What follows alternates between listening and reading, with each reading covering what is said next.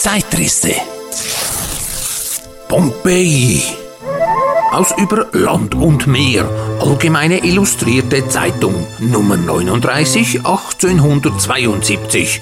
Ein Artikel von W. Mar, Italien, Korrespondent des Blattes.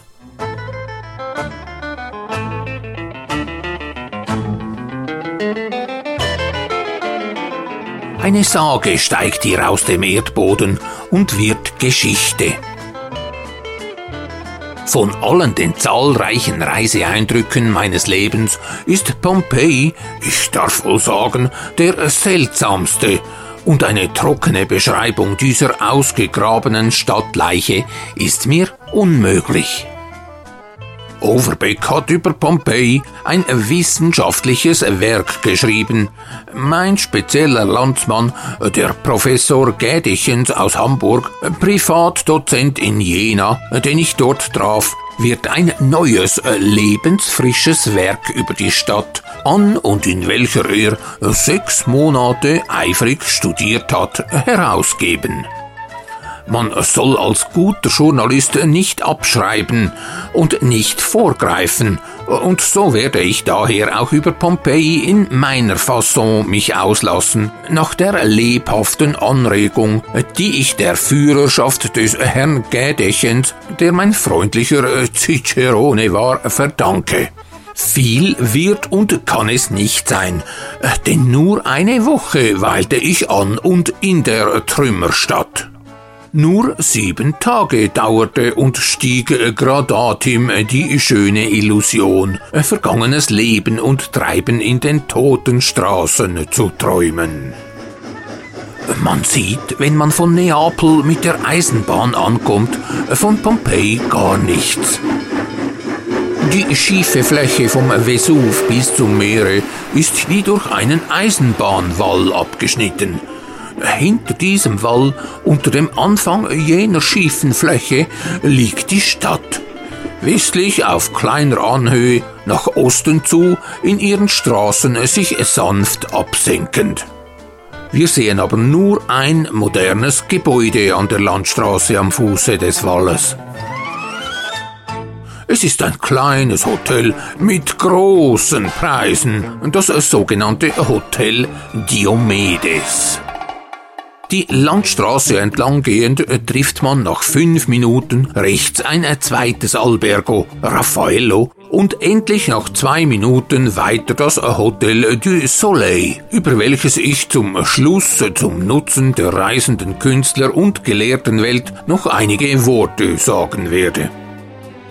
Es war uns ein wohltuendes Gefühl und gutes Omen, als uns auf der Straße zwei große Hunde freundlich anwedelten und uns die Hände küssten, denn ich habe überall gefunden, dass der Charakter der Menschen dem seines besten vierfüßigen Freundes des Hundes entspricht. Der eine Hund gehörte in das Albergo Raffaello und blieb vor der Türe desselben stehen. Der zweite begleitete uns ins Hotel du Soleil hinein. Zwei Kommissionäre, die nicht brüllten, nicht heulten, nicht bellten, à la Neapel. Verlasst euch darauf. Examiniert an fremden Orten den Charakter, die Mimik, die Manieren des Wauwau und ihr seid en paix de connaissance mit den Bewohnern. Ohne noch einen Stein von den Trümmern Pompeis gesehen zu haben, wie wohl und erquickend tat uns diese ländliche Stille, diese leider so wenig betonte paradiesische Natur der Ebene zwischen dem Vesuv und dem Monte Sant'Angelo, die im Osten durch kalabresische Berge, im Westen durch das Meer begrenzt wird. Wie kontemplativ war hier die Landschaft, wie einladend zu stillen Studien, philosophischen Betrachtungen, sanftem Humor und epikureischer Siesta. Es war Nachmittag, als wir eintrafen, zu spät, um noch in die Ruinen zu gehen, welche bei Sonnenuntergang geschlossen werden. Wir richteten uns daher in unserem Zimmer ein und sahen den Sonnenuntergang im Meere an.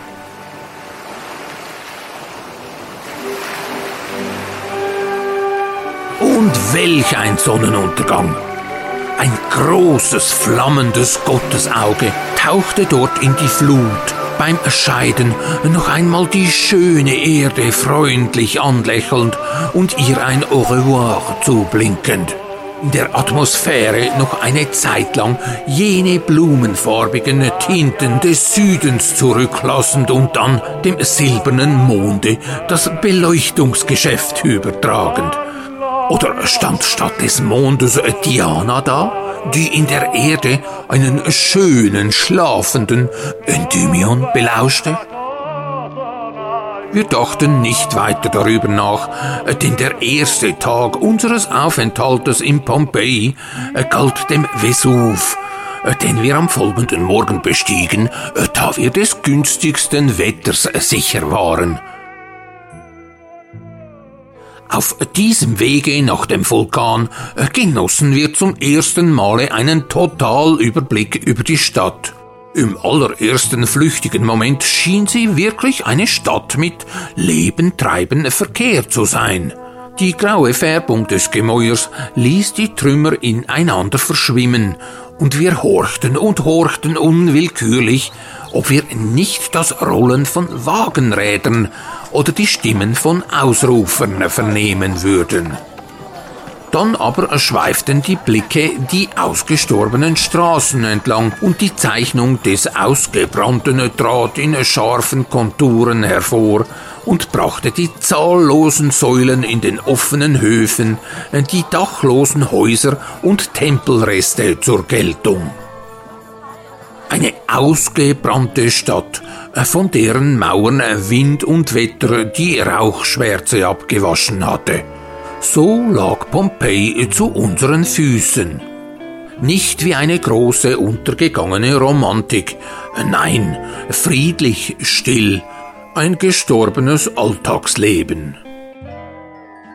Von unserer Exkursion nach dem Vesuv zurückgekehrt, begannen unsere dilettantischen Spaziergänge in Pompeji, und stände mir der Raum zu Gebote, ich möchte unter diesem Titel eine ganze Reihe von Artikeln schreiben und meine Feder noch einmal in den Kuriositäten vertiefen, in welche sich meine Augen so behaglich versenkt hatten.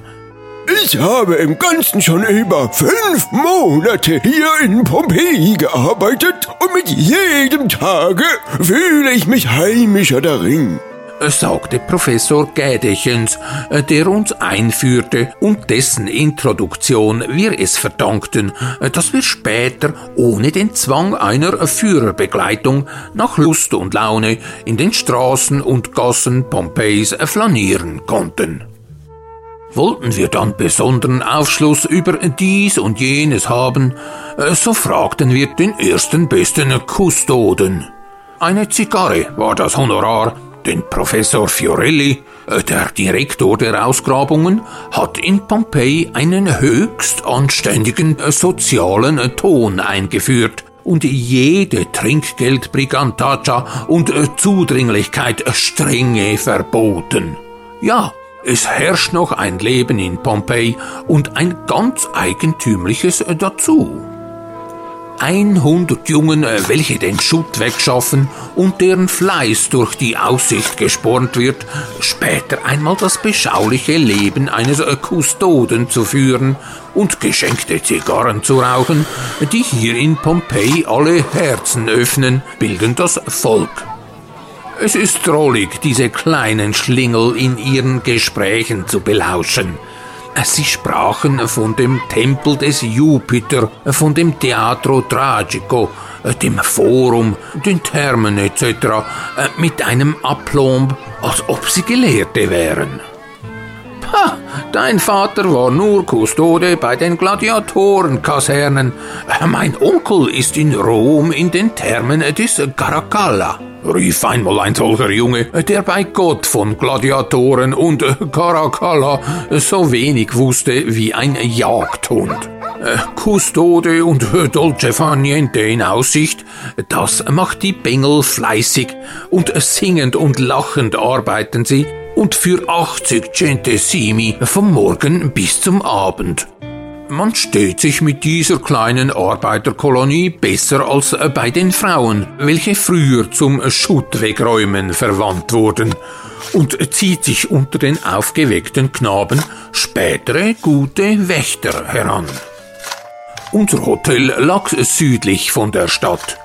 Die Ausgrabungen in westlicher Richtung waren hier unterbrochen worden und der Eingang, die sogenannte Porta di Stabia, ist eigentlich ein Nebeneingang, während man gewöhnlich die Ruinen durch die Porta Marina äh, hinter dem Diomedes Hotel betritt. Die lange, schmale Straße, welche von der Porta Stabia in nördliche Richtung läuft, hat auf der rechten Seite ihre Häuser noch in der Erde stecken. So liegt überhaupt der ganze ausgegrabene Stadtteil gleichsam in einem Erdbassin, scheinbar wie eine Festung von Erdwerken eingeschlossen. Es ist ein seltsamer Eindruck, wenn man die stillen Straßen betritt, in welchen einst ein so überaus reges bürgerliches Leben herrschte. Man hört jeden seiner eigenen Tritte auf dem Pflaster und unwillkürlich dämpft sich unsere Stimme in unserer Konversation.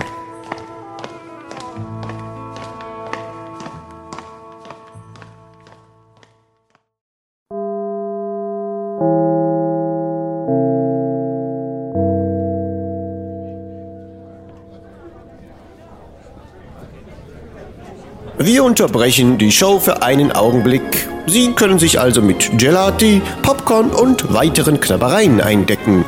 Oder mit einem Dampfkaffee. Aktuelle Standorte des Kaffeewägelchens siehe www.kaffee-raffi.ch. Kaffee mit FF und I, Raffi mit PH.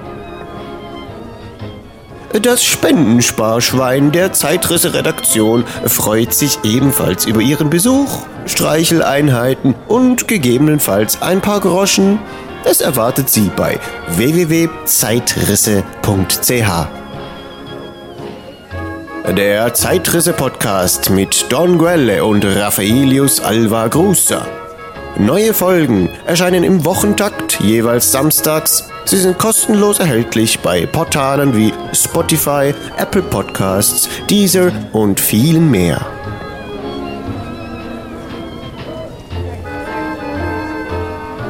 Die kleine Werbepause neigt sich jetzt dem Ende zu. Bitte nehmen Sie wieder Platz und genießen Sie den zweiten Teil der Episode.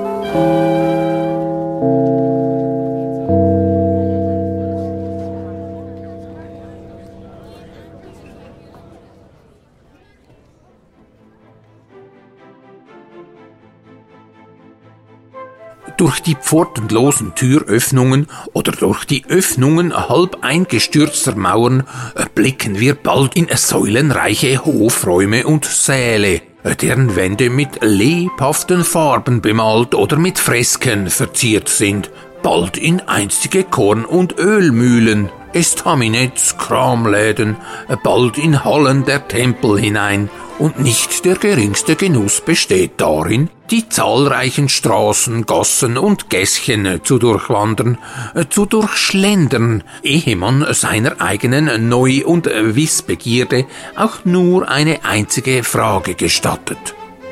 Der Zufall der ersten Eindrücke führt uns dann zuweilen auf Bestimmungen von Lokalitäten, welche zwar hypothetisch gescholten werden mögen, die aber wie jede Hypothese in der Archäologie um Erlaubnis von Gehör bitten darf. Wir können uns dabei zehnmal irren, ein elftes Mal treffen wir vielleicht das Richtige. So erging es mir mit dem sogenannten Tempel des Augustus, von anderen Pantheon genannt, über dessen Bestimmung die Meinungen noch abweichen. Ich hatte auf meinen stundenlangen planlosen Wanderungen durch Pompeji den ausgeprägten Totaleindruck empfangen, eine Stadt vor mir zu sehen, in welcher seinerzeit das Leben sich in die eine Hälfte des emsigen Geldverdienens und in die zweite des Genusses ehrlich teilte. Eine vollständige antike Bourgeoisie-Stadt. Keine gigantischen Ideen in Architektur, Skulptur und Malerei. Alles liebliche Nachäffung in einem Gemisch von Römer- und Griechentum.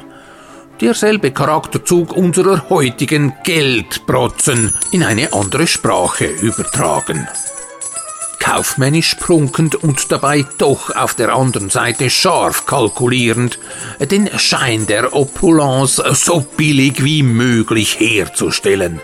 Das Forum gleicht einer weitläufigen Rekreationspromenade. Die Säulen der Tempel sind keine Kolosse von schwindelnder römischer Höhe. Der Marmor war teuer in Pompeji und man machte sich wenig daraus. Drei rund geformten Marmoreinlagen an den Ecken der Brunneneinfassungen, eine vierte als Karree oder Bruchstück hinzuzufügen und so weiter.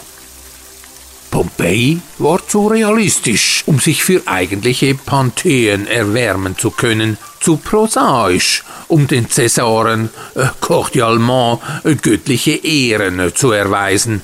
Und so zeigte mir jene Lokalität, die ich später Pantheon und Tempel des Augustus benennen hörte, eine durchweg materialistische Bestimmung. Sie war ein öffentliches Vergnügungslokal, errichtet von dem Cäsar, dessen Namen sie trägt. Mit einem Worte ein höheres, großes Café Chantant, welches man direkt vom Forum aus betrat. Ich habe die Genugtuung gehabt, diese meine unbefangene Ansicht von einigen der neuesten Archäologen geteilt zu sehen. Die zwölf Sockel in der Mitte des großen Platzes trugen die zwölf kapitolinischen Götter. Diese Herrschaften stießen sich nie an Zeit und Raum.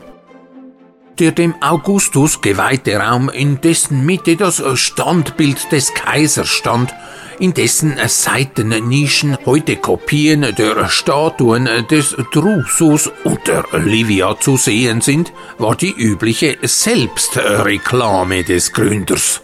Aber vom Beschauer links zwei steinerne lange Tische, der eine rechtwinklig mit Spülwasserabfluss an dem Boden deuten entschieden auf ein wohlgeordnetes Buffet von Speise und Trank hin.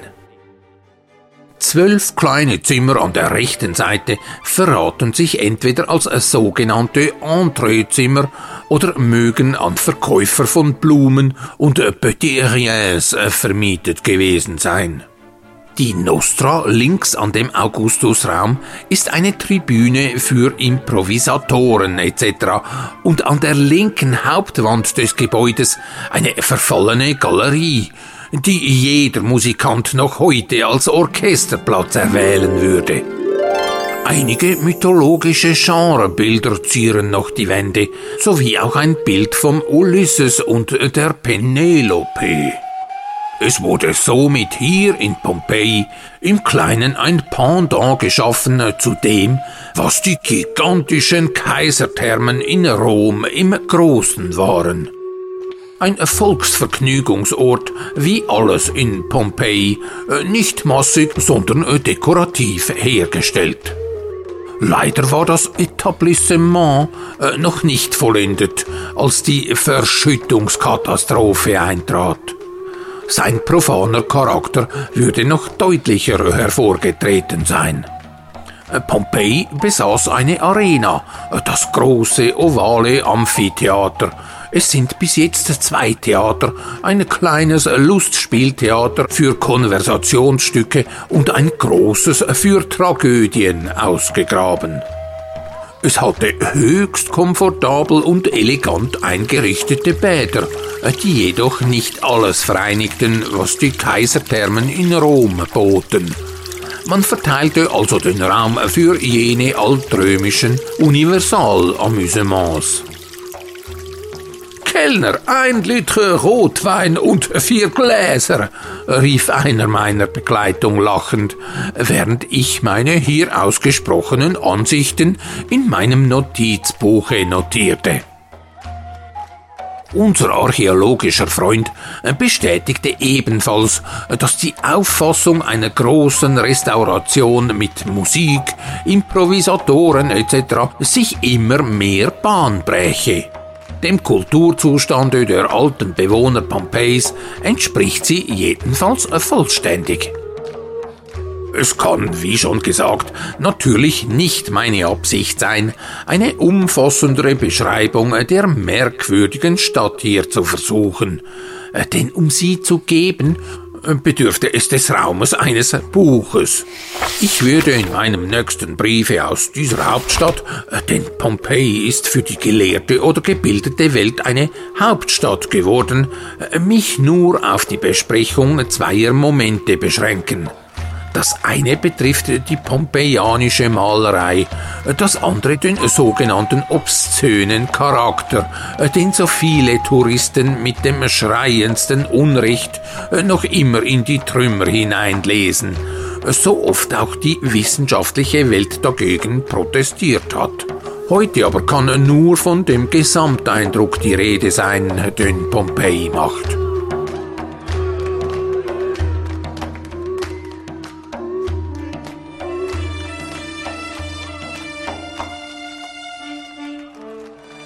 Wird nicht müde, in seinen Straßen zu flanieren. Je länger und je öfter man in seinen Mauern weilt, desto mehr scheint das Tote wieder Leben zu gewinnen. Die Sonne scheint uns so anheimelnd an, dass wir uns auf die Türschwellen setzen und empfinden, wie wir empfinden würden, wenn aus dem Nachbarhause der Nachbar träte und mit uns die Stadtneuigkeiten durchplauderte. Der Mondschein. Ja, ich habe mich einmal abends verborgen, äh, mich einschließen lassen in den Stadtmauern und bin gegen 10 Uhr nachts erst wieder über den Erdwall ins Freie geklettert. Äh, der Mondschein verliert in diesen Ruinen seine Gespensterkraft. Die Toten, äh, welche noch in der Erde der in diesen Blättern schon beschriebenen Gipsmodellierung des Herrn Fiorelli harren mögen, sind ehrsame, lebenslustige Spießbürger gewesen, keine klassischen Heroen, deren Seelen noch durch die Ruinen zu schweben Luft hätten. Sie machen den gesunden Touristen nicht bange, und meine eigene Mondscheinstimmung war so überaus at home, dass ich einem etwaigen spukenden Pompeianer Vorwürfe gemacht haben würde, wenn er nicht gleich Speise und Trank und Musik mitgebracht hätte. Oh, ich hätte mich revanchiert. Ich hätte ihm die edle Kunst des Zigarrenrauchens gelehrt und wir hätten zusammen im Tempel des Augustus gedampft, bis die Glocke eins geschlagen hätte und mein Gespenst wieder in die Erde musste. Lebt denn der alte Vesuv seit jener Katastrophe nicht noch? Er rötet sich so herrlich durch die Nacht und es sieht auf sein Werk herab. Da ist ja volles feuriges Leben in der Nähe. Nein, Pompeji ist keine tote Stadt. Sie ist nur tot für den Fantasielosen. Für den Lern- und Wissbegierigen ist sie lebendig und von der Wiege bis zum Grabe kann man das Leben und Treiben der alten Pompeianer belauschen. Hier die Straßen des Patriziertums, dort die Einkehrsorte für Wagen- und Maultiertreiber, hier das Tempelleben, dort die Torschreiberei und die Axise. Nicht das Staunen des ersten Besuchs, die häufige Wiederholung der Besuche machen uns den Ort vertraut. Wir beachten nicht mehr, dass die Häuser ohne Dächer sind. In den menschenleeren Wohnungen wird es uns zuletzt, äh, als wenn die Insassen nur zufällig abwesend und ein Umbau vorgenommen würde. Und doch, einmal empfand auch ich etwas, das mich ein wenig sehr romantisch an die große Katastrophe erinnerte. Ich war in den gewölbten Souterrains des Hauses des Diomedes, hypothetisch so genannt, nach einem diesen Namen tragenden Grabmonument auf der anderen Seite der Gräberstraße, an welcher die Diomedes-Villa liegt. Ich war ganz allein in den Gewölben, die sich an drei Seiten unter dem Hause hinziehen. In diesen Souterrains hat man 17 oder 18 Leichen gefunden, Angehörige und Sklaven des Besitzers, erstickt und begraben von der Asche, welche durch die Kelleröffnungen drang. Während ich mich da unten mehr philosophischen als archäologischen Betrachtungen hingab, brach ein Gewitter mit obligatem Platzregen los. Die zuckenden Blitze schossen helle Feuerstrahlen durch die spärlichen Kellerlöcher. Der Donner knallte, der Regen prasselte, als ob Bimssteine niedersausten.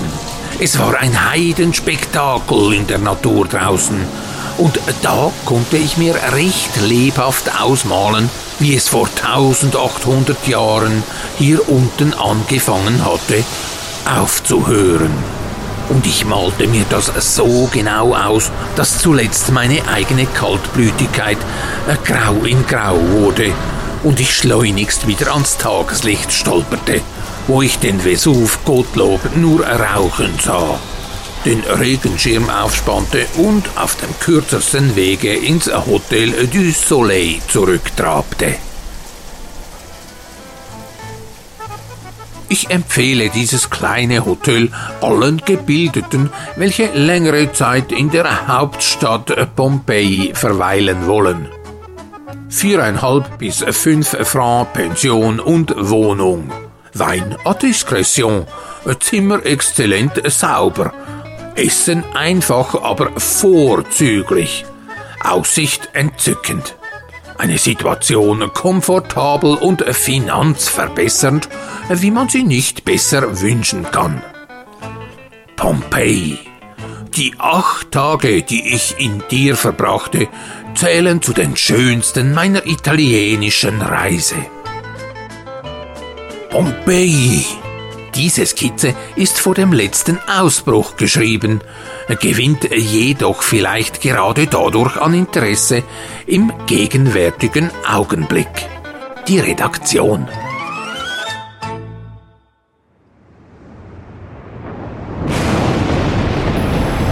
Zeitrisse. Pompeji. Aus über Land und Meer. Allgemeine Illustrierte Zeitung. Nummer 39, 1872. Ein Artikel